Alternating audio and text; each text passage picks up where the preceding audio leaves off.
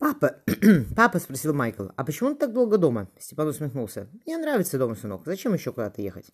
«Кто скажет, каким путем португальцы в Индию ходили?» Дети сидели на ковре вокруг большой карты. «Здесь!» — Ник показал на мыс Доброй Надежды. «Сначала на юг, а потом на северо-восток. Ты плавал туда, папа?» «Конечно!» — кивнул Степан. Те уперла палец в Малузские острова. «Наш батюшка отсюда специи возит. Они такие вкусные, прям как вот сейчас здесь пахнет. Сандаловое дерево», — объяснил Степан. «Оно растет в Индии. «Хотела бы я туда попасть», — мечтательно сказала девочка.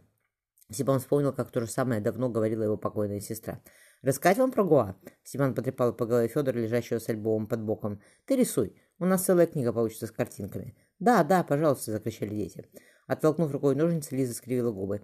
«Лизонька, девочка моя», — ласково сказала Марфа, — «надо немножко подстричься. Тогда волосы станут красивее. Посиди спокойно, доченька». «Ты тоже стричься не любила?» Маша держала ребенка на коленях. Она, они никто не любит, такие маленькие. Марфа отрезала кончики длинных каштанов прядей.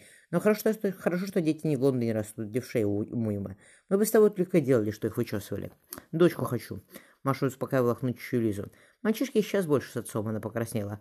А девочка при матери останется. Другой Степан за столик будешь, будет носиться не поверишь как, усмехнулась невестка. Я вот царь родилась, как ему пятьдесят исполнилось. Да батюшка меня родный царевна баловал. Вот, Лизавета, она поцеловала дитя. Теперь ты пуще красавица. Марфа, «А вы и про мать-то скажете?» — спросила Маша. Невеста быстро подмела, невестка быстро подмела пол вокруг кресла. «Подрастет и скажем. Зачем Тане себе держать?» Маша вздохнула. «Степан меня не спрашивает». Замявшись, он указал на живот. «Хорошо». Марфа отряхнула весь на бархатных платьице. «Не спрашивает и не надо». «Мама!» — прочинул, мать девочка протянула к ней ручки. «Иди сюда, счастье мое!» Марфа прижала к себе. «Смотрю на тебя и вижу твою мать-покойницу. Хочешь бы ты, Елизавета?» Она потерлась о нежную щечку девочки. «Счастлива была бы». «Будет», — уверенно сказала Маша, тоже отряхиваясь. Кое-кто, кое, кое я смотрю, тоже счастлив, заметила Марфа. Спать с петухами ложится, а, постели, с, а с постели к, к обеду поднимается. Ты только осторожней, Марья, ты все же на сносях. Маша шепнула что-то на ухо невестке. Марфа рассмеялась. Я до Стамбула и не ведала, что такое делать можно. Спасибо, Силиум, обучил. Маша отозвалась. «Ох, Марфа, сейчас бы дитя принести, все хорошо будет». «Принесешь, куда денешься?» Невестка оценивающе посмотрела на, на живот. «Все равно, мне кажется, девочка сия. И у меня тоже». Она погладила свой. «Пойдем». А Лиза подергала ее за подол. «Мама, гулять! Всех соберем!» Маша подхватила дочь и отправимся. Ветер утих, не так холодно, как с утра было. «Гулять хочу!» — крикнула Лиза, когда женщины шли, в библиотеку. Степан велел детям. «Быстро на конюшню, седлайте пони». «Лизу нам взять?» — спросила Марфа. Ворон подставал виднеющиеся из-под щипца черные локоны жены. «Мы с Марьей пешком пройдемся, если сейчас полезно. Заодно за садниками нашими приглядим. Ты одень Лизу и приведи ее вниз. Мы ее с собой возьмем». Подняв бровь, Маша, Марфа вышла вслед за детьми. Степан запер дверь ключ. «Что?» — спросила жена. «Ты сядь, Мария, сядь», — посоветовал муж. Степа она покраснела. «Десять лет мы с тобой прожили». Он опустился на колени перед агрессом. «Десять лет, Мария, а ты все краснеешь».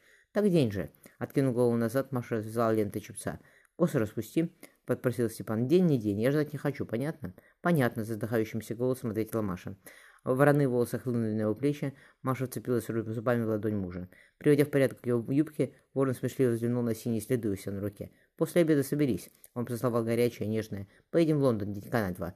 «Зачем?» — Мария недоуменно спросила... Э, «Зачем недоуменно спросила жена?» Ворон отозвался. «Я, Мария, хочу с тобой один побыть. Вот зачем. Послушать давай он». «Услышишь», — пообещала жена. На дворе Степан взял Лизу. «Давай ее сюда, она тяжелая».